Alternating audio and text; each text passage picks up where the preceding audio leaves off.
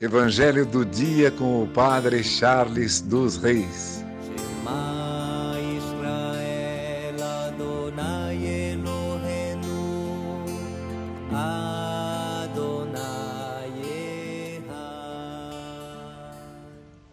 O Senhor esteja convosco, Ele está no meio de nós. Proclamação do Evangelho nosso Senhor Jesus Cristo, segundo Mateus. Glória a vós, Senhor. Naquele tempo, disse Jesus a seus discípulos: Ninguém pode servir a dois senhores, pois ou odiará um e amará o outro, ou será fiel a um e desprezará o outro. Vós não podeis servir a Deus e ao dinheiro. Por isso eu vos digo: não vos preocupeis com a vossa vida, com o que havereis de comer ou beber, nem com o vosso corpo com que havereis de vestir? Afinal, a vida não vale mais do que o alimento e o corpo mais do que a roupa? Olhai os pássaros dos céus. Eles não semeiam, nem colhem, nem ajuntam em armazéns.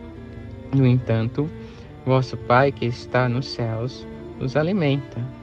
Vós não valeis mais do que os pássaros. Quem de nós pode prolongar a duração da própria vida só pelo fato de se preocupar com isso? E por que ficais preocupados com as roupas?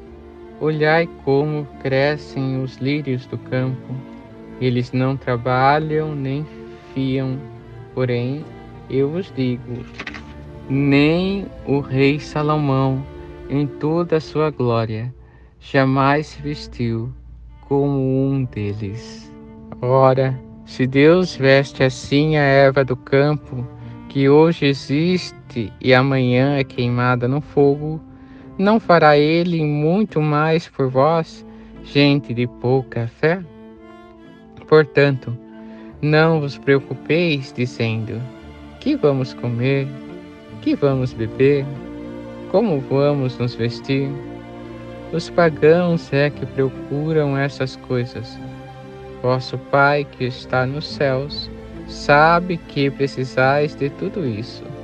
Pelo contrário, buscai em primeiro lugar o reino de Deus e a sua justiça, e todas essas coisas vos serão dadas por acréscimo. Portanto, não vos preocupeis com o dia de amanhã, pois o dia de amanhã terá suas preocupações. Para cada dia bastam seus próprios problemas. Palavra da salvação, glória a vós, Senhor. Irmãos e irmãs, hoje no Evangelho, Jesus nos ensina uma virtude, se assim podemos dizer, que se chama confiança a confiança no próprio Deus. Confiar para valer. Confiar que Deus está conosco. Confiar que Deus caminha conosco. Não para fazer as nossas próprias vontades, mas um Deus que está junto, um Deus que está próximo, um Deus que nos conhece, um Deus que é providente para as nossas vidas. Por que Ele é providente?